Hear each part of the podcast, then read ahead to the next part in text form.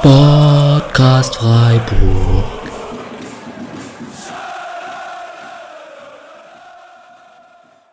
Hallo und herzlich willkommen zur achten Episode des Podcast Freiburgs am 25. Spieltag vom SC gegen die Hertha.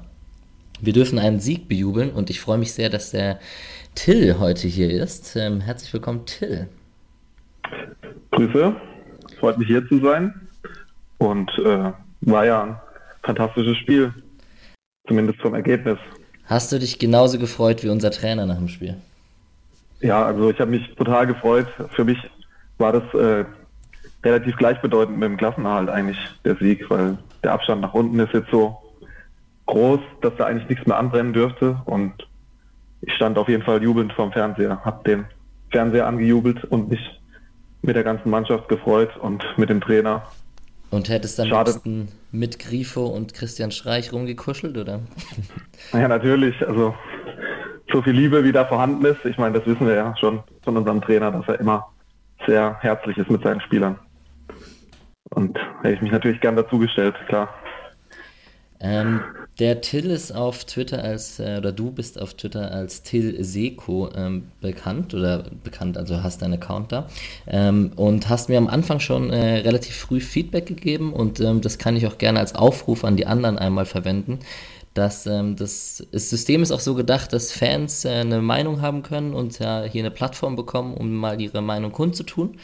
Und deswegen freut es mich auch sehr, weil es muss nicht immer ein Journalist oder irgendein Reporter oder irgendjemand sein, ähm, der hier als Gast ist, sondern es kann auch einfach ein Fan sein, der äh, gerne über seinen Verein spricht als Herzensangelegenheit. Und deswegen freut es mich auch sehr, dass du heute hier bist. Ja, freut mich auch riesig. Also ich bin damals über den berühmten Rasenfunk aufmerksam geworden, auf dass es bald äh, den Sportcast gibt und habe da gedacht, ich schreibe dich einfach mal an, wann es denn so losgeht und ob ich mal dabei sein kann und ja, quasi Fan der ersten Stunde vom Sportcast und freue mich jetzt riesig, dass ich mal dabei sein darf. Das, äh, die Freude ist ganz meinerseits. Mm, der letzte Sieg von der Hertha gegen Freiburg war im Jahr 2010. Da sind noch Spieler wie äh, Stefan Reisinger, Papi Stemba Cissé, Oliver Barth und Simon Poplin auf dem Platz rumgerannt. Kannst genau, du dich ja. daran noch erinnern? Äh, eigentlich ehrlich gesagt nicht. Also ich habe es natürlich auch mal nachrecherchiert. Ich glaube, es war zwei Tore von Adrian Ramos, kann das sein? Genau. Ja, nee, stimmt aber, gar nicht. Es äh, war ein Tor von Ramos und zwei von Cicero, glaube ich, so rum war es. Ja, aber ist ja also aktive Erinnerungen an das Spiel habe ich keine, muss ich ehrlich zugeben. Also. Meine hält sich auch in Grenzen, also es ist vollkommen in Ordnung. Ich fand es nur lustig, nochmal die Namen zu äh, recherchieren ja. und wenn du dann so auf Jonathan Jäger oder Oliver Barth stößt, da, da Cedric Macchiadi war auch auf dem Platz zum Beispiel. Das waren schon ja. auch Namen, die mich in meiner, sage ich mal, Jugend beim SC Freiburg auch begleitet haben. Ja, mich auch, mich auch. Also müsste ich eigentlich sogar im Stadion gesehen haben, weil zu der Zeit hatte ich noch eine Dauerkarte, habe noch im schönen Hartheim gewohnt bei Freiburg. Okay. Grüße an alle, die es kennen. und äh, ja, aber komischerweise ist da irgendwie nichts mehr vorhanden von dem Spiel. Ja. Wahrscheinlich, weil es eine Niederlage war. Ja. Wahrscheinlich, weil es eine 0-3-Niederlage war und die schnell aus genau. dem Gedächtnis rausgerissen wurde. Genau. Genau. Ähm, du bist mittlerweile, du wohnst in, Heid, in, in, Heidelberg, richtig? Genau, ich bin auch jetzt. Äh, Was hat es mit der Heidelberger Clique an SC-Fans auf sich? Warum gibt es so viele Exilfreiburger in Heidelberg? Ja, keine Ahnung. Also bei mir war es halt äh, damals aus äh, Studiengründen. Also ich habe 2011 angefangen, hier Jura zu studieren. Mhm. Und äh, das war halt so, Freund, meine Freundin war noch in der Heimat und dann wollte ich halt so ein bisschen wegkommen aus, aus der Gegend, aber halt auch nicht zu weit weg. Und da war dann Heidelberg die nächste Adresse. Okay. Ja, es ist sehr aber, lustig. Es ist, es ist auf jeden Fall Zufall, dass hier ein Heidelberger ja. nach dem anderen ankommt. Mal gucken, ob das jetzt auch mal ein Ende findet kenne die anderen auch noch nicht persönlich, also nur über Twitter. Ja, müsst, wie gesagt, ihr müsst einen Fanclub gründen eigentlich. Genau. Na gut. Mit, äh, mit Logo dann vom, vom Filmcover. Von Filmcovern, genau. genau, ja. Also, wollen wir ein bisschen über Fußball reden. Ähm, die Hertha hat äh, 1 zu 2 gegen Freiburg verloren. Ähm, wie ist denn dein erster Eindruck? Verdienter Sieg oder glücklicher Sieg? Ja, also erster Eindruck war eher Glück, also Sieg eher glücklich. Ich denke, über ein Unentschieden hätte sich keiner beschweren dürfen. Ich fand, wär, wäre leistungsgerechter gewesen, auf jeden Fall aufgrund der starken zweiten Hälfte der Hertha, wo sie sich dann schon sehr haben einschnüren lassen. Ja. Gerade vorm 1-1. Und das 2-1 war dann schon eher glücklich, aber danach muss man ihnen zugutehalten, standen sie dann auch besser und haben es eigentlich gut äh, wegverteidigt und dann eigentlich nichts mehr wirklich äh, Brenzliges zugelassen. Ja, also beim Blick auf die Statistiken und ähm, generell ist es eigentlich eher ein unentschieden Spiel gewesen, da gebe ich dir eigentlich auch recht. Ähm, man muss es definitiv nicht gewinnen, aber ja. ähm, wir kommen gleich noch dazu. Ähm, Eckballstärke, Grifo ist halt auch ein Faktor momentan, der echt nicht zu unterschätzen ist. Ja, sehe ich genauso. Ist brutal, äh, was der Grifo da reinbringt wieder. Also ist auch echt schade, dass er nur ein halbes Jahr da ist wahrscheinlich. Also ich würde ihn gern behalten. Ich denke, er fühlt sich auch wohl, ja. Die Zuneigung von Streich und Grifo nach dem Spiel, das war schon sehr äh, ähm, also beeindruckend und, und, und hat, hat einen auch schön ein bisschen mitgenommen. Das fand ich, das war schon sehr emotional. Vielleicht äh, steigt da, da ja die Wahrscheinlichkeit, dass er zu halten ist. Wir werden sehen. Ja, ich denke, die Liebe, die er in Freiburg bekommt, wird er kaum woanders kriegen, aber ich weiß auch nicht, inwieweit das realisierbar ist. Also ich denke, der ist auch dauerhaft vielleicht schon in einer Gehaltskategorie, die wir gar nicht bezahlen können. Ja, das befürchte ich. Weil er ist ja auch italienischer Nationalspieler. Das ist ja auch dann gleich mal was, was den Preis erhöht, ja. Naja, auf jeden Fall beim Blick auf die Statistiken, ich habe mir eine Statistik rausgesucht, die, die stand auch bei Bundesliga im Ticker drin, das ist, ähm, dass äh, Freiburg jetzt zum fünften Mal in der Rückrunde nach einer Ecke getroffen hat und äh, in der Hinrunde zum Beispiel halt als Griefer noch nicht da war, kein einziges Eckballtor und äh, in jedem der vier Heimspiele 2019 gelang ein Eckballtreffer. Also das ist schon, also das ist halt eine neue Stärke ja. jetzt, die echt beeindruckend ist. Das habe ich auch gelesen und fand ich auch beeindruckend, hatte ich gar nicht mehr so im Kopf, aber muss schon sagen, das ist jetzt äh, in der Rückrunde ein großes Plus, die Ecken. Also eigentlich freut man sich immer, wenn der Sportclub eine Ecke kriegt und denkt, jetzt wird es gefährlich, jetzt könnte was gehen. Und die meisten kommen auch gut rein, auch die, die nicht zu Toren führen. Aber muss man auch sagen, es waren ja jetzt nicht nur Grifo-Ecken, es waren ja auch Günther-Ecken und Waldschmidt-Ecken, die sehr gut kamen. Also eine generelle Stärke. Ja, ja, ja. Geworden, ja. Oder wiederentdeckt worden. Bei Hertha hat, haben Ibisevic und äh, Kalu vorne im Sturm gespielt. Äh, Selke ist ausgefallen und Lazaro auch. Vor allem bei Selke war ich äh, nicht böse drum, dass er nicht gespielt hat, wenn ich ehrlich bin. Ja, ich auch nicht. Also ist eine richtige Granate geworden, finde ich, in der Rückrunde. Hat sich für mich auch eigentlich auch ein bisschen auf den Zettel gespielt für die Nationalmannschaft der Selke. Ja, ja. Weil er halt so ein, eine Kante ist, aber trotzdem sehr ballsicher, finde ich, und auch sehr immer mit dem Auge für den Mitspieler. Und äh, war ich auf jeden Fall auch nicht unglücklich. Aber Ibisevic ist natürlich auch eine Hausnummer und das hat er auch gestern gezeigt. Der war, finde ich, extrem stark. Trotz des unglücklichen Eigentors, ja. Ja, also Selke in Nationalmannschaft, da sind ja jetzt ein paar Plätze frei geworden. Vielleicht kann er, vielleicht kann er ja. da reinrücken. Ähm, ja, Ibisevic ist ein, ist ein cooler Zocker, finde ich auch. Ähm, und äh, der, der ist halt immer für ein Tor gut. Diesmal hat er allerdings äh, zwei gemacht und eins auf der anderen Seite. Ich fand es ein bisschen schade, dass der Schlotterbeck nicht das Tor gekriegt hat, aber es war ja ganz klar eigentlich, dass äh, Ibisevic den selber reingeköpft hat.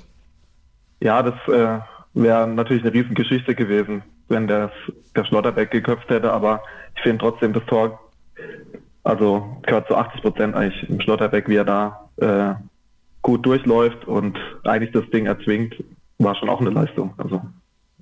Wie fandest du generell die Leistung von Stotterbeck? Schon auch beeindruckend, wie der 19-Jährige da locker reinkommt, ne?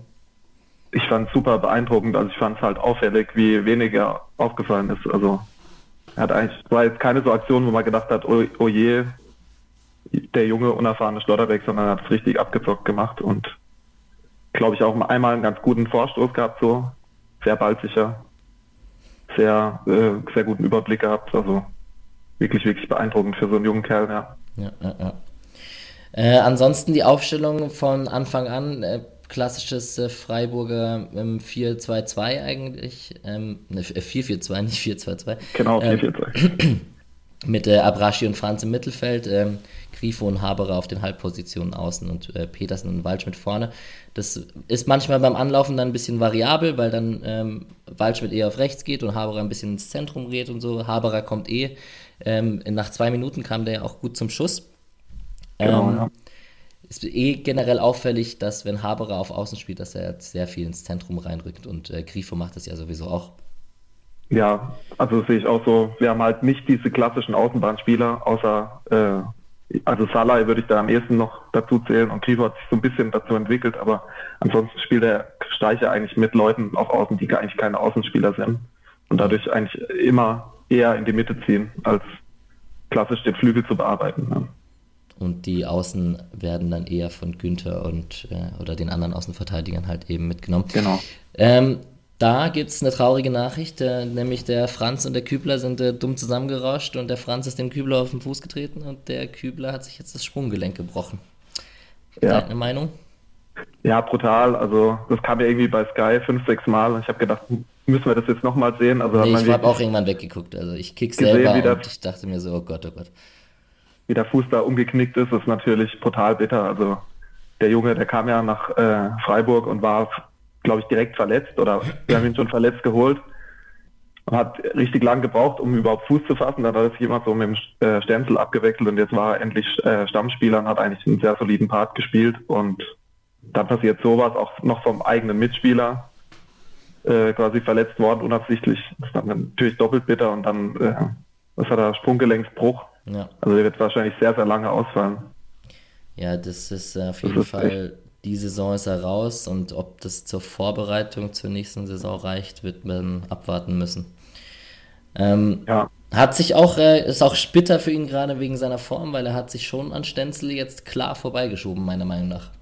Ja, ich fand ihn auch klar besser, also eigentlich schon, schon länger, auch als die beiden noch äh, sich ein bisschen äh, gebettelt haben um die äh, Position, weil er einfach, äh, finde ich, defensiv den solideren Part spielt und äh, ja, dann auch äh, offensiv immer mehr gebracht hat und fand ihn gerade echt super. Und jetzt ist Felder aus, ist schon extrem bitter, aber der Stempel ist auch kein schlechter. Der muss jetzt halt auch mal zeigen, dass er, äh, dass er es sehr gut kann. Und dann mache ich mir da keine Sorgen, ja. Ähm, ansonsten gab es, äh, es war eigentlich eine relativ chancenarme Halbzeit, die erste. Hm, der Haberer Schuss eben am Anfang und dann kam Petersen kam einmal durch und hat äh, drüber geschossen. Dann gab es die Chance, ja. die Kopfballchance von Niklas Stark, die Schwolo genau. echt äh, wow, also die hält er auch echt wirklich sehr gut. Ja, aber da hat der Koch ja auch gesagt, ähm, in der Pause, das ist halt auch ein Ball, den musst du als Torwart auch haben. Also sieht natürlich super gut aus, aber. Torwartball, Flugball. Ja, ich kenne mich nicht so gut aus im Torwartspiel. Also bitte steinigt mich jetzt nicht, wenn ich was Falsches sage ja, in die Richtung. Ja. Aber ich, ich finde, den kann man schon halten, ja. Also den, den hat der Schwolo halt auch, weil er ein guter Keeper ist. Ja, Wahrscheinlich in neun von zehn Fällen, würde ich sagen, aber das kann natürlich bin ich ein bisschen sein, optimistisch. Ja. War natürlich trotzdem eine sehr gute Chance, also sehr gut getretener Freistoß. Ja, und ähm, auf der anderen Seite dann das Kopfball-Tor von Petersen. Ähm, Zuckerbutterflanke von Grifo, würde ich mal sagen. Ja, Wahnsinn, Wahnsinn. Also wie auf der Konsole fand ich. Also ja, genau. Besser genau. kann man es nicht, machen. Und äh, dann perfekt eingelaufen von Pedersen im, im Rücken von Tornariga, der so ein bisschen pennt, finde ich. Also der hat die ganze Zeit Blickkontakt, aber verliert dann irgendwie trotzdem Pedersen aus den Augen und dann, also wenn man Pedersen so anspielt, macht er die Dinge auch rein. Also da ist er eiskalt. Ja, ja, ja. Also wirklich, wirklich schön rausgespielt. Aber die Herr Tader muss man sagen, die haben uns auch sehr viel Zeit gelassen, diese, diesen Angriff auszuarbeiten, ja. Also, also bei der Flanke hat er auf jeden Fall ordentlich Zeit und kann gucken ja. und nochmal hochgucken und ja, ja, auf jeden Fall. Und dann ja. gab es am Ende der Halbzeit noch die Chance von Duda, der auch zum Kopfball kam. Ähm, da ja. ist mir nur aufgefallen, da stand Ibisevic hinten dran komplett blank. Also der hat sich gut aufgeregt, dass er den Ball nicht ja. bekommen hat. Ähm, ja, weiß halt nicht, wie, wie einfach das ist in so einem Stadion, ob er da was gesagt hat, dass er durchlassen soll oder so, aber der Duda sieht ihn ja nicht und denkt halt, da gehe ich mal hin. Ja. Der Elisewitsch hat ihn wahrscheinlich reingemacht. Mhm, zweite Halbzeit. Mhm, es gab den Schuss von Mittelstädt. Ähm, es gab einen, der auch ziemlich knapp vorbeigegangen ist und Kalu noch fast drangekommen wäre. Ähm, mhm. Es gab äh, das Solo von Franz, der da zum Schuss kommt und eigentlich noch ähm, ziemlich guten Schuss raushaut. Ähm, es gab einen Fernschuss von Grujic und dann kam das besagte Tor von Ibisevic erst auf der falschen Seite aus unserer Sicht. Flanke von Toro Nariga. Für mich sah es im ersten Moment komplett nach Abseits aus, aber Günther, ja, hat, es aufge Günther hat es aufgehoben. Ähm, für mich sah beide Situationen sogar erst nach Abseits. Also ich dachte erst Torune Riga ist im Abseits und dann dachte ich auch noch Ibisevic ist vorm Ball. Aber war beides äh, gut gesehen und richtig gesehen. Ja, also für mich auch sah es auch nach Abseits aus, ja. Aber war dann keins. Viel, finde ich, in die, in die stärkste Phase der Herr Tanner rein. Also mein Vater war im Stadion, der hatte mir schon geschrieben, wie lange geht das noch gut, oh, so in dieser Phase. Da sind sie auch mit äh, also die Innenverteidiger sind ja dann brutal mit nach vorne gerannt. Also Riga, der quasi so ein Außen dann gespielt teilweise und da hat er auch diesen, wie heißt er, Jaschemski drin gehabt, der mhm. sehr viel Druck gemacht hat. Mhm. Und da konnten sie sich dann sehr schlecht befreien in der Phase. Da war es dann eigentlich wirklich nur eine Frage der Zeit, dass sie einen Ausgleich fangen. Und äh, am Ende eine Ecke von Grifo und äh, Schlotterbeck in Kombination mit Ibisevic, wie wir schon besprochen haben, das äh, Siegtor gemacht. Ähm, es gab am Ende noch eine Chance für Waldschmidt, der da gekontert hat und nochmal zum Schluss kam. Aber ja. wenn man sich die Chancen anguckt und wenn man sich die Statistiken anschaut, also tendenziell unentschieden, wahrscheinlich sogar vielleicht leichte Vorteile für Hertha. Das ist, also die Expected Goals sind beide so 0,97, 1,02, das ist komplett ausgeglichen. Aber wenn es in Richtung Schüsse, Zweikämpfe etc. geht, da, die Tendenz geht sogar Richtung Hertha und nicht äh, zum Unentschieden. Also Nehmen wir mit, Arbeitssieg. Ja, auf jeden Fall. Also ich bin war mega happy, wie gesagt. Normal, sag mal, in einer, in einer Freiburger Abstiegssaison wäre das ein Spiel gewesen, was du dann am Ende 2-1 verlierst, unglücklich und alle ärgern sich, weil du eigentlich ein gutes Spiel gemacht hast. Genau so ist es. So haben wir jetzt halt glücklich gewonnen und nehmen die drei Punkte gerne mit, tüten die ein und äh, freuen uns über äh, einen sehr, sehr großen Schritt Richtung Klassenerhalt. Also ich denke ähm. auch, das war ein Teil, warum sich der Streich so gefreut hat, einfach, weil er ja, sich auch ein bisschen sicherer ist, dass es wahrscheinlich schon reicht, ja. Das wäre noch meine nächste Frage gewesen. Ähm, die, diese extremen Jubelszenen, dieser, dieser Freudensausbruch von Christian Streich, wie man den deuten soll, weil, also einerseits ist es ähm, vielleicht, weil der Klassenerhalt ziemlich wahrscheinlich dadurch geworden ist. Stuttgart hat verloren, elf Punkte auf Platz 16. Ähm, das ist schon, das ist jetzt schon eine Bank. Andererseits dachte ich aber auch, dass es vielleicht hauptsächlich damit zu tun hat, dass ähm, Rückschläge mit der Lienhardt-Verletzung in der Halbzeit, mit Kübler mit der Verletzung und so, dass, dass es eher um solche Sachen ging, als jetzt um die Punkte im Abstiegskampf. Ja, das kann natürlich auch sein. Also ich, ich denke, da ist er auch ja so ein Typ, der das dann unheimlich äh, abfeiern kann, wenn quasi seine Einwechselspieler dann auch eine super Leistung äh, bringen und wenn man so Rückschläge kompensieren kann. Also das kann ich mir schon auch gut vorstellen. Gerade als Lienhardt rausging, habe ich schon gedacht, da habe ich mir auch aufgeschrieben in meinen Notizen, Lienhardt raus, das ist sehr bitter. Also da dachte ich, da könnte das Spiel eigentlich kippen mit dem jungen Schlotterbeck und der hat es ja, wie, wie wir es gerade besprochen haben, dann super gemacht und bestimmt auch ein Teil der großen Freude gewesen, dass der Schlotterbeck das dann so super gemacht hat, ja. Ja, also für den Schlotterbeck äh, freue ich mich sehr. Und ähm, ja zu der ganzen Verwirrung, welcher Schlotterbeck jetzt welcher ist, weil irgendwie anscheinend ja, ja. wissen es gar nicht alle. Ähm, kommen wir gleich nochmal zu sprechen. Auf jeden Fall ähm, zu der Taktik, zu den Umstellungen, die Dardai auch vorgenommen hat mit der, mit der, mit der Dreierkette am Anfang und dann umgestellt auf Viererkette in der Halbzeit. Die haben dann versucht, die, die ähm, Freiburger rechte Seite, also da eben, wo Kübler und ähm, auch Schlotterbeck reinkamen, mehr zu bespielen auf der Seite, die, also auf der Berliner linken Seite in dem Fall. Und ähm, dann gab es ein paar Umstellungen vom SC auch, die versucht haben, darauf zu reagieren mit einem 4-1-4-1, mit, mit Haberer zentral und Waldschmidt rechts und hin und her. Ähm, da kann ich aber auch sehr den äh, Blog von Mischa nochmal empfehlen, von Zerstreuung Fußball, weil der hat da ähm, wirklich sich äh, länger damit befasst und hat auch nochmal die Pressekonferenz erwähnt, die nach dem Spiel mit äh, Dardai und Streich sehr aussagekräftig, eine extrem lange Pressekonferenz für nach dem Spiel. Meistens sind die so zwei, drei Minuten und da waren es jetzt irgendwie gefühlt 11, 12 und mehrere taktische Fragen von, von den beiden Trainern wurden beantwortet. Also sehr informativ, kann man auf sich auf jeden Fall mal anschauen, wenn, man, wenn einen das interessiert. Ja, ich kann auch den Blog von Misha nur empfehlen. Also lese ich mir auch regelmäßig durch. Der macht wirklich super. Also seine Analysen sind immer sehr, sehr zutreffend und sehr fundiert und sehr gut ausgearbeitet. Ja, und halt on point vor allem. Also genau das auch, genau. Ja. Ähm, wir reden oft über den Schiedsrichter hier in diesem Podcast, aber ich muss ehrlich sagen, Schiedsrichter Robert Schröder und sein Team eigentlich äh, ganz äh, unaufgeregte, souveräne Leitung, oder wie siehst du das? Also mir ist gar nichts Negatives aufgefallen. Ja? Also Eigentlich normalerweise gibt es immer einen Aufreger, aber in dem Spiel? Nee, irgendwie nicht, nee. Aber ich hatte, außer dass der eine Linienrichter Neitzel Petersen hieß, ist mir nichts aufgefallen. Gut, Fun Fact auf jeden Fall, ja. Ja. Ähm, ja, aber selbst das Abseits wurde richtig gesehen und so, ist ja auch alles gut. Ja, auch also gute Spielleitung. Abseits. Ich meine, die, ich fand, die Hertha haben eine teilweise ein bisschen ruppige Gangart gefahren. Und äh, aber da auch, auch äh, gute Kommunikation mit den Spielern, also da nichts irgendwie hochkochen lassen, einfach ganz, ganz ruhige Spielleitung ohne, ohne Fehler, würde ich sagen. Also. Ja, und das kann man doch an der Stelle dann auch mal äh, positiv erwähnen. Man muss ja nicht immer nur draufhauen. Ja.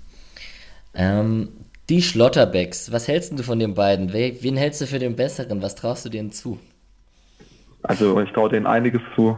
Ich war auch sehr verwirrt, wer jetzt wer ist, aber die kannst du ja auch fast übereinander legen, finde ich. Also die spielen sehr ähnlich, beide für ihr Alter schon sehr abgeklärt und ich glaube, der Nico Schlotterbeck kann auch Rechtsverteidiger spielen.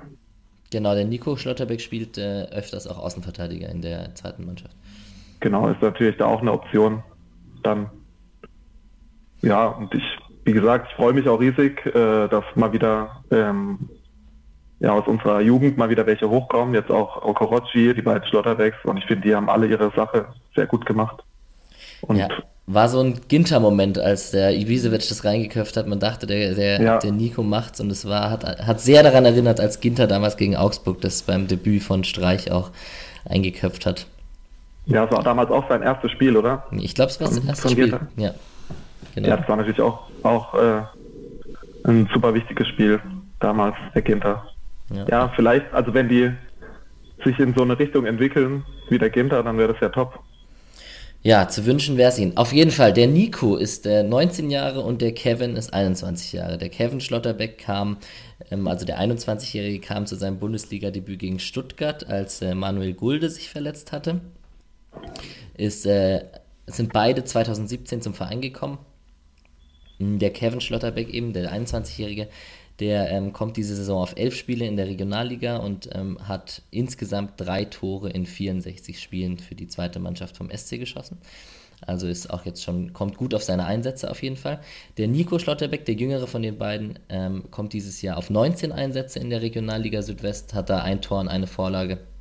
Ich glaube, er spielt äh, Innenverteidigung und ab und zu links und nicht rechts, aber ich bin okay. ich, tatsächlich weiß ich es nicht hundertprozentig, deswegen würde ich da vorsichtig sein. Ja, ähm, ich glaube, du hast recht. Ich glaube, du hast recht, weil es ging auch drum, als äh, Günther gesperrt war, äh, ging es, glaube ich, auch in den Medien drum, zu einem Kicker stand es, glaube ich, ob äh, Okorochi oder Nico Schlotterbeck äh, spielen. Okay.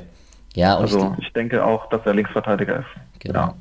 Und ähm, der hat, äh, der kam in der Jugend, hat er beim VfR Aalen gespielt, hat die Jugendmannschaften vom KSC durchlaufen und sind eben die beiden Schlotterbecks sind äh, 2017 zum SC gekommen. Äh, erst A-Jugend und dann jetzt zweite Mannschaft. Ähm, es gibt, äh, ich, bei der, bei der guten alten Transfermarkt-Recherche habe ich noch gefunden, dass äh, beides äh, die Neffen von einem Nils Schlotterbeck sind, der äh, 1990 bis 1992 beim SC gespielt hat. Ähm, und insgesamt sogar 171 Spiele in zweiter Bundesliga und 36 Spiele in der ersten Liga gespielt hat, ähm, war vor meiner Zeit. Ich denke bei dir auch. Ja, kannte ich auch nicht. Also habe ich auch äh, über Twitter oder so mitbekommen, dass sie so einen berühmten Onkel haben. Aber ja, war auch vor meiner Zeit. Aber scheint eine Fußballfamilie zu sein. Und ja, ich finde es auch immer schön, Bruder, Brüderpaare in einer Mannschaft. Ich meine, berühmteste aktuell sind ja vielleicht so ein bisschen die Benders. Ja, ja. Die und Benders, die, die Caligiuris haben nie zusammengekriegt, ne? Oder haben die zusammengekriegt? Ich glaube fast nicht. Ich glaube nicht, als der, der Caligiuri kam ja, war ja schon ein bisschen älter, als er bei uns so richtig äh, rauskam und äh, da war sein Bruder, äh, also der, glaube ich, eh nie für Freiburg gekickt, aber nee, nee, das hat er nicht. dann haben die, haben die nicht zusammengespielt, ne. Also wüsste ich nicht. Na gut, ähm, es gibt noch ein Thema, was ich ähm, gerne rund um das Spiel besprechen wollen würde, und das ist äh, mit der Verletzung von Lienhardt und generell, wie mit ähm, Kopfverletzungen im Fußball umgegangen wird. Weil äh, Memedi hatte, die, er hatte eine ähnliche Szene, als er mit ähm, Wolfsburg gegen Bremen mit Pavlenka zusammengestoßen ist und ähm, hat auch noch weiter gespielt. Und klar, da geht es um Druck und da geht es um Situationen und ähm, dass man, dass man, da geht es um viel Geld, ist ja klar. Aber man sollte mit Kopfverletzungen eigentlich vorsichtiger umgehen. Und in Amerika, in der NFL, gibt es ja dieses äh, Concussion-Protokoll, wo ähm, da sitzen zwei tatsächlich im Stadion mit der einzigen Aufgabe zu gucken, ob äh, Spieler äh, Anzeichen und Symptome für eine Kopfverletzung haben. Ähm, wird dir da deiner Meinung nach äh, zu unverantwortlich umgegangen im deutschen Fußball oder ist äh, Findest du das okay, so wie es gemacht, wie es gehandhabt wird momentan? Das ist wahrscheinlich eine rhetorische nee. Frage. Nee, ich finde es ehrlich gesagt furchtbar. Also ich finde es äh, total daneben teilweise. Also wie dann auch äh, im, bei Sky dann teilweise so äh, das auch noch theorisiert wird, wenn dann einer wieder reinkommt äh, nach kurzer Behandlung und dann der ja, der Zusammenprall dann nochmal gezeigt wird und dann so, oh, das war bitter, aber jetzt äh, kommt er zurück und steht sein Mann und äh, keine Ahnung und du merkst aber, der ist total desorientiert und spielt dann noch weiter oder teilweise spielen sie noch zu Ende, wie der Martinia da äh, mal vor kurzem mit seinem Zusammenprall und ja, ja, ja. ja ich finde das, ich finde das echt furchtbar. Die Leute, man sollte die halt wie in der NFL überprüfen und wenn es nicht weitergeht, dann sofort rausnehmen. Also weil mit so Kopfverletzungen ist nicht äh, so Spaß, gerade was auch so die Spätfolgen angeht oder so, kann da ja wirklich einiges passieren. Ja. Und das darf man nicht auf die, auf die leichte Schulter nehmen und schon gar nicht glorifizieren und irgendwie mit so einem falschen Männlichkeitsbild auch noch aufladen, wenn dann einer weiterspielt, so. Also, finde ich, finde ich aus allen Seiten betrachtet einfach falsch, wie da um, damit umgegangen wird und, ja, unverantwortlich, nicht, nicht zeitgemäß. Also, die NFL hat gezeigt, wie man damit umgehen kann und da könnte die Bundesliga ja nachziehen und bin ich auch vielleicht so eine Art Concussion-Protokoll einrichten, ja. Bin ich äh, sehr glücklich, dass du mir diese Antwort so jetzt gegeben hast, ohne dass du darauf vorbereitet warst, dass ich jetzt darüber auf, darauf zu sprechen komme, weil äh, das deckt sich eigentlich eins zu eins mit meiner Meinung. Zum, in, in Amerika zahlt, äh, ist Mindeststrafe für ein Vergehen ist eine Geldbuße von satten 100.000 Dollar, wenn Spieler eingesetzt werden, die äh, die Symptome hatten oder haben. Ähm, ja, da hat die, die Bundesliga was äh, bestimmt noch Nachholbedarf und äh, könnte man jetzt anbringen hier, was, was der Fußball vom American Football lernen kann. Aber, ja, auf jeden Fall. Also sicherlich sind sie da einen Schritt voraus. Ja, das wird ja auch immer so ein bisschen klein geredet mit den Kopfverletzungen im Fußball. Und wenn man es mit der NFL vergleicht, dann wird dann gesagt, ja, bei der NFL, da rennen die auch gezielt gegeneinander. Das ist ja viel, viel wahrscheinlicher, dass was passiert. Aber ich meine, wie viele Kopfballduelle gibt es pro Spiel? Wie viele wie, wie oft äh, halten ein Stürmer mit dem Torwart zusammen. Also ich finde, das ist nicht ein, nicht viel kleineres Thema in der Bundesliga, wie es in der NFL ist. Oder sollte kein kleineres Thema sein. Ja, ja, ja. Mm, gut, dann würde ich sagen, wir haben dieses Hertha-Spiel erstmal äh, abgedeckt mit den zwei Themen drumherum, also mit, mit Lienhardt und mit den Kopfverletzungen und mit den Schlotterbecks. Ähm, wir verfolgen immer im Spotcast Freiburg die anderen Mannschaften des SCs. Ähm, wie sehr verfolgst du denn die anderen Mannschaften? Das ist immer so die Einstiegsfrage hier. Ja, äh, ich verfolge schon, also ich schaue mir ja die Ergebnisse an, jetzt live, muss ich sagen, eher nicht. Aber zumindest halt auf BZ Online mal gucken, wie die so gespielt haben und äh, ja, Regionalliga äh, Südwest verfolge ich halt auch ein bisschen wegen Waldhof Mannheim hier ja, ja. in der Region. Da war ich auch schon ein paar Mal im Stadion. Das ist auch, ja, ich würde jetzt nicht sagen, mein, meine zweite Liebe, aber Sympathien sind vorhanden okay. und das verfolge ich dann vielleicht ein bisschen mehr. Und die anderen halt, da schaue ich halt immer nach den Ergebnissen und freue mich, wenn sie gewinnen und schaue, wer so gespielt hat. Ja, aber ja, wie gesagt, wenig live, ja. Ja, also die zweite Mannschaft hat auf jeden Fall ähm, am Wochenende 1-0 verloren nach einem äh, bei der TSG Barling nach einem Handelfmeter schon in der zweiten Minute. Ähm, und das war dann auch der Endstand des Spiels. Da kann man sagen, dass eben Kevin Schlotterbeck gespielt hat, ähm, während sein Bruder eben sein Bundesliga-Debüt gefeiert hat. Äh, Okorochi stand auch in der Startelf und äh, Brandon Borello hat in der Nachspielzeit noch die gelb-rote Karte gesehen. Hat aber dadurch, dass er bis zur Nachspielzeit auf dem Platz war, sieht man, dass er ähm, immer fitter zu, zu, scheinen, zu werden scheint. Und ähm, jetzt auch über die volle Distanz gehen kann. Ich glaube, wie gesagt, ich, ich predige es schon seit ein paar Wochen an, aber ich hoffe, dass der jetzt bald mal auf der, bei der ersten Mannschaft zu seinem Einsatz kommt. Ja, ich glaube auch, das könnte das könnt einer sein. Also ich habe mir auch äh, letzte Woche, haben sie ja gegen Waldhof gespielt. Dann, zu Hause habe ich mir die Zusammenfassung angeguckt und fand ich ihn sehr umtriebig und man sieht, dass er was mit dem Ball anfangen kann. Und ist halt so ein klassischer Außenspieler, finde ich, und so ein bisschen wuselig. Und ja. er könnte da schon eine Komponente reinbringen, die aktuell so ein bisschen fehlt, weil ich finde halt, fehlt auch so ein bisschen Tempo oft bei uns im, im Spiel nach vorne und so ein bisschen äh, Ballsicherheit und vielleicht kann er da was beitragen. Zu wünschen wäre es ihm. Ähm, die, spielen, die zweite Mannschaft spielt am nächsten Sonntag um 14 Uhr bei den Kickers Offenbach äh, wieder auswärts auf jeden Fall. Die ja, U19, ja, sorry. Wird ein schweres Spiel wahrscheinlich, also da auf dem Biberer Berg. Genau. Aber drücke ich die Daumen, ja.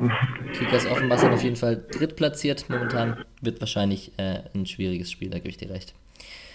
Ähm, die U19 hat äh, ihr nächstes Spiel am äh, Sonntag. Jetzt muss ich kurz gucken. Ich... Ja, die haben gespielt jetzt, oder? Gegen FSV. Ah, genau. Du bist, du bist gut vorbereitet. Am 16. Ja. Am 16. Danke. März spielen sie DFB-Pokal-Halbfinale, ne? Ja. Ich glaube ja. ja.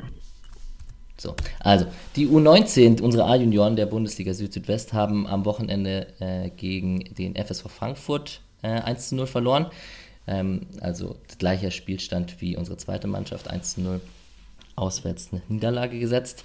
Ähm, Gegentor in der 35. Minute und eben 1-0 war der Spielstand dann am Ende. Die haben jetzt am 16. März, am nächsten Sonntag, äh, das DFB-Pokal-Halbfinale beim VfB Stuttgart eben. Da sage ich ja Woche um Woche, die sollen bloß ins Finale kommen, weil die dann kommen sie zu mir nach Berlin. Und ähm, die Frauenmannschaft hatte spielfrei am Wochenende und ich kann gleich schon mal spoilern, dass es äh, nächste Woche ein bisschen mehr um die Frauenmannschaft gehen wird weil äh, Ejüp Ertan von der Badischen Zeitung zu Gast sein wird im Podcast. Und ähm, der tickert und schreibt auch regelmäßig für die Badische Zeitung äh, zu den Frauenspielen. Und ähm, wir haben uns das bewusst nächste Woche äh, als Termin gesetzt, da die gegen Gladbach jetzt am Mittwoch und am Sonntag gegen Wolfsburg zwei Spiele haben. Das Spiel gegen Gladbach am Mittwoch ist das DFB-Pokal-Viertelfinale äh, Tabellenletzter, da ist Weiterkommen eigentlich Pflicht. Und am Sonntag dann ein anderes Spiel gegen den Tabellenersten Wolfsburg. Und im Nachhinein werden wir ein bisschen länger über, über Frauenfußball, über die Frauenmannschaft vom SC, ähm, eigentlich ja auch eine Erfolgsstory, die halten da echt gut mit in der Bundesliga und wird interessant, freut mich. Ich habe bestimmt auch einen Tick Nachholbedarf, was die Frauenmannschaft betrifft und freue mich dann, jemanden da zu haben, der, der sich mehr auskennt.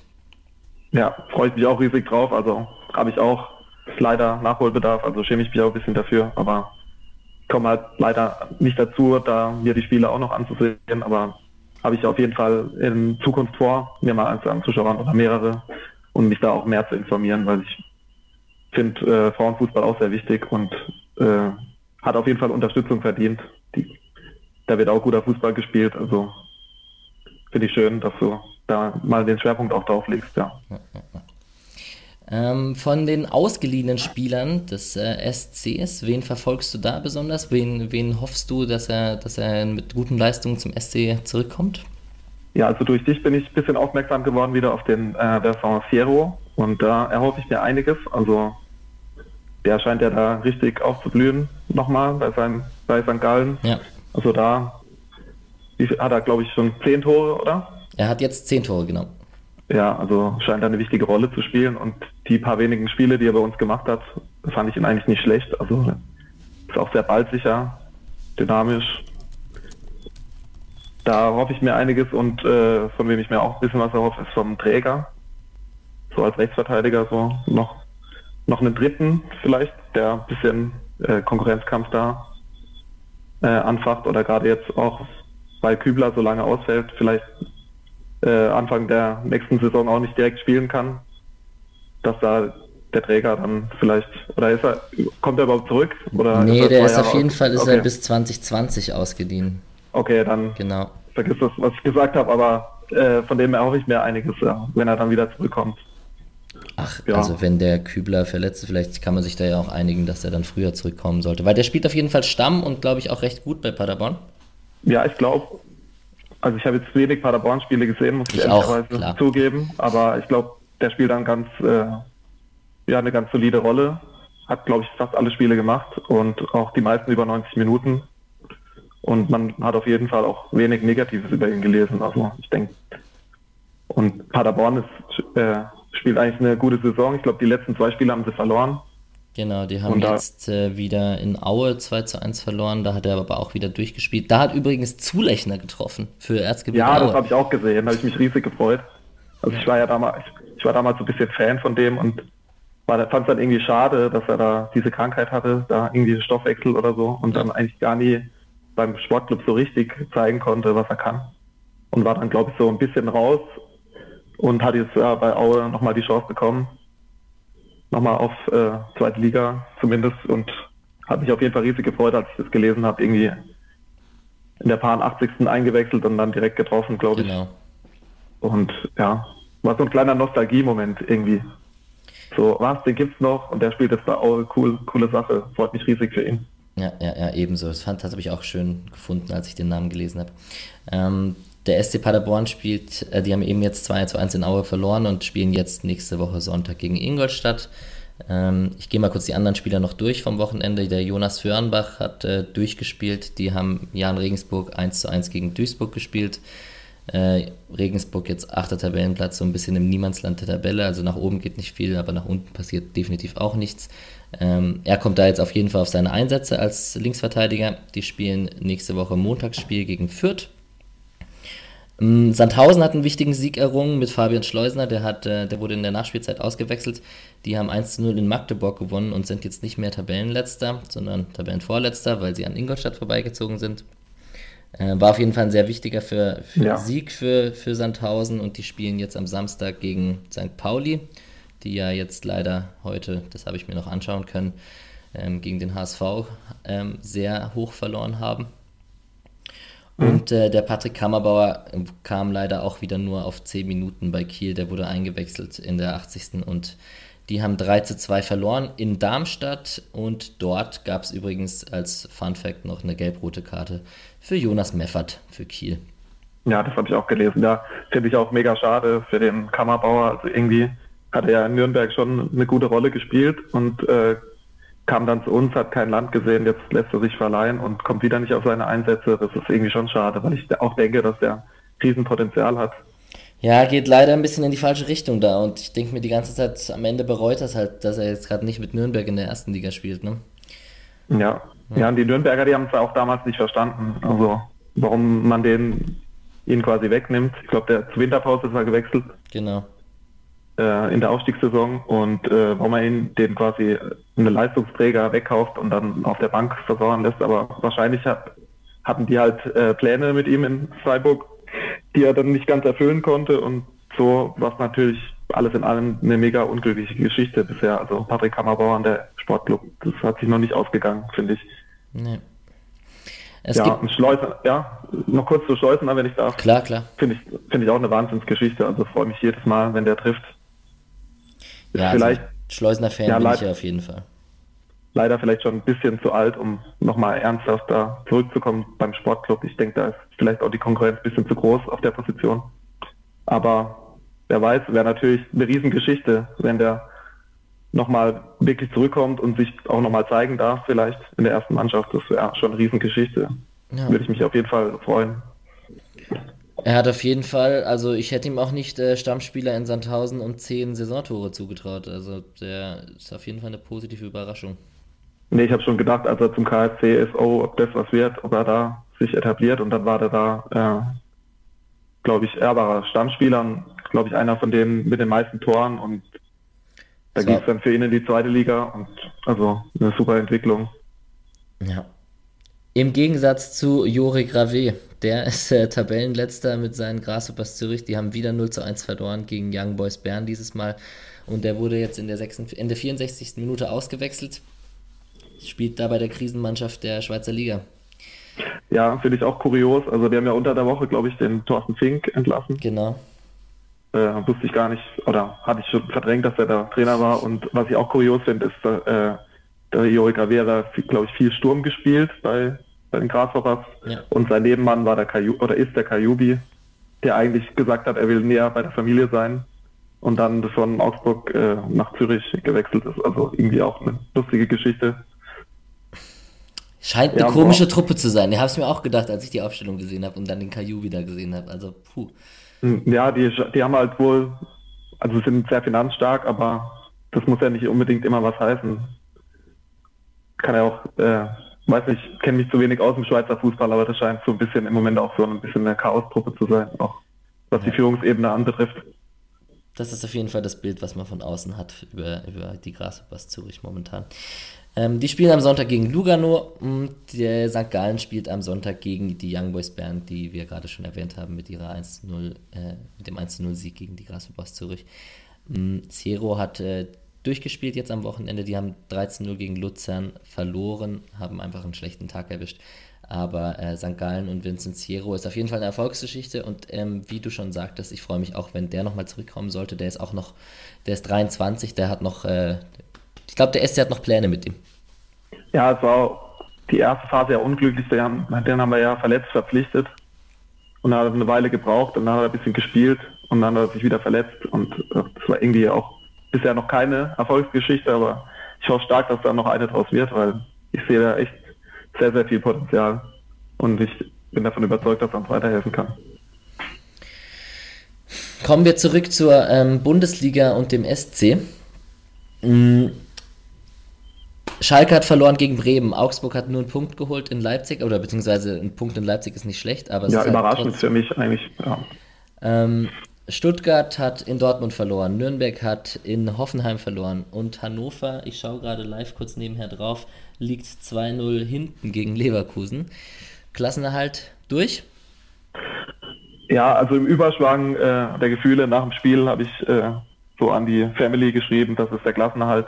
Ähm, ich würde mich jetzt so ein bisschen mit bisschen äh, Zeit würde ich sagen, ja, ob es ganz durch ist, also man hat schon alles gesehen im Fußball, aber ich würde mal sagen, zu 95 Prozent sicher äh, bleibt der Sportclub drin und fällt auch nicht mehr auf den Relegationsplatz. Bin mir da eigentlich schon sehr sicher, weil es sind jetzt noch neun Spiele jetzt und elf, Spiele, ja.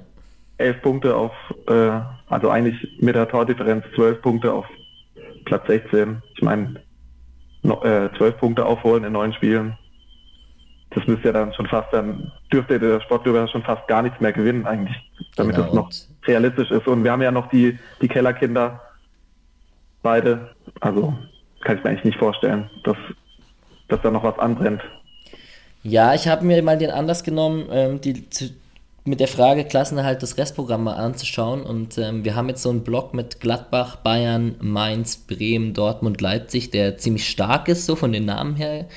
Und ähm, haben dann am Ende halt diese, diese drei Spiele, wie wir ja schon in der Hinrunde hatten, mit Düsseldorf, Hannover und Nürnberg, wo du dachtest, äh, da kannst du neun Punkte holen. Das kann natürlich auch äh, negativ sein, aber ich glaube, es stand jetzt, also Hannover und Nürnberg, 33. und 34. Spieltag, also einer von denen ist auf jeden Fall sicher schon abgestiegen. Ich sage jetzt mal eine gewa ja. gewagte Prognose von mir. Und äh, da, ja. da wird ähm, also der SC verliert keine neuen Spiele mehr jetzt hintereinander. Und ähm, von daher, ich, ich war ja schon ähm, mit meinem Optimismus vor ein paar Wochen, habe ich hier schon gestrahlt. Deswegen, ähm, ich, ich, werde jetzt nicht anfangen, jetzt äh, nicht über den Klassenhalt zu reden. Also ich, für mich ist das Ding durch, kann ich hier einfach sagen. Ja, es ist schon sehr, sehr wahrscheinlich. Ja, und vor allem, weil du meinst, ja, so viele, also wir werden nicht alle Spiele verlieren. Ich denke, im Moment, so wie wir zu Hause spielen, ist es schwierig, uns zu schlagen. Also zumindest die Heimspiele, da werden noch die ein oder anderen Punkte zusammenkommen. Der Auswärts-SC ist ja immer ein bisschen ein anderer Mutloser. oft leider. Ja, ein bisschen mutlos. Irgendwie fehlt da manchmal so der letzte Glaube an sich selbst irgendwie. Aber ich denke, zumindest in den Heimspielen werden wir noch super Leistungen sehen und vielleicht holen wir auch noch den einen oder anderen unerwarteten Auswärtspunkt. Jetzt ähm, am Freitag äh, in Gladbach, was tippst du da? Ja, ich denke leider, äh, da, dass da nicht so viel für uns zu holen ist. Also ich tippe mal auf ein knappes 1 zu 0 für Gladbach. Weil eigentlich haben wir ja traditionell in Gladbach, glaube ich, fast noch nie was mitgenommen. Ich ja. habe hab ich habe einen guten Freund, der Gladbach-Fan ist und wir haben immer gescherzt, ja, äh, wenn, wenn Gladbach nach Freiburg fährt, dann lassen sie uns die Punkte da und im, im, im Gegenzug äh, gewinnen die halt dann ihr Heimspiel. Weil es eigentlich fast jeder Saison der letzten Saisons oder sehr oft so war, dass wir zu Hause gegen die gewonnen haben und die zu Hause gegen uns. Und ja, einfach auch. Wir zu Hause gegen Gladbach sind meistens sehr überzeugende Auftritte, das äh, habe ich auch so in Erinnerung. Ähm, Ja, ich denke, ähm, ich habe letzte Woche mit meinem äh, 2 zu 1 Hausfrauentipp, der, der ja fabelhaft geklappt hat. Ähm, deswegen ähm, werde ich dieses Mal auch versuchen, richtig zu tippen und ich gehe einfach mal auf ein 1 zu 1 in Gladbach. So, ein Pünktchen, ja. Selbstvertrauen. Gladbach ist äh, nicht mehr so gut wie in der Hinrunde, hat sich jetzt gefangen mit dem Sieg gegen Mainz. Hm, mal schauen. Ich glaube ich glaub nicht, dass wir chancenlos sind, aber auch ich kenne natürlich die Problematik des, des Auswärts-SCs, dass der oft nicht so, selbst, nicht so selbstsicher auftritt wie, wie im eigenen Stadion. Ja, ich denke auch nicht, dass wir chancenlos sein werden, aber man muss auch sehen, also vor, bevor sie da äh, die zwei Heimspiele dann jeweils 0-3 verloren haben, die Gladbacher, hatten sie auch diese beeindruckende Heimserie, also sie sind sehr heimstark. Die haben einfach auch äh, super starke Einzelspieler und ich fand die auch nicht schlecht, als sie in Freiburg gespielt haben eigentlich. Und die, ja, wie gesagt, ich, ich denke aufgrund der hö bisschen höheren individuellen Klasse, die sie haben und äh, ja, auch da aufgrund des äh, wieder zurückgewonnenen Selbstvertrauens wegen des Sieges jetzt gegen Mainz äh, werden sie uns wahrscheinlich knapp besiegen, aber ich freue mich natürlich umso mehr, wenn wir doch den Punkt mitnehmen oder gewinnen. Also, sehr klar. Es, äh, wir werden es sehen am Freitagabend. Schönes äh, Abendspiel, Flutlichtspiel in Gladbach. Ähm, ich freue mich drauf, das zu verfolgen. Ähm, und werde dann nächste Woche mit Egyp Ertan sprechen. Und äh, diese Woche, ich danke dir sehr, dass du hier warst, lieber Till. Und ich ähm, möchte das gerne als Aufruf an alle anderen Fans äh, sehen, dass äh, jeder kann hier mitmachen. Er muss sich nur ein bisschen einbringen. Er muss, äh, kann mich kontaktieren jederzeit. Und äh, ich biete hier gerne jedem Fan eine Plattform, um äh, seine Meinung kundzutun. Seine Meinung kundzutun. Und ähm, ich bedanke mich sehr bei dir, dass du heute da warst und äh, wünsche dir einen schönen äh, Sonntagabend. Ja, ich bedanke mich auch bei dir. Also es hat mir super viel Spaß gemacht.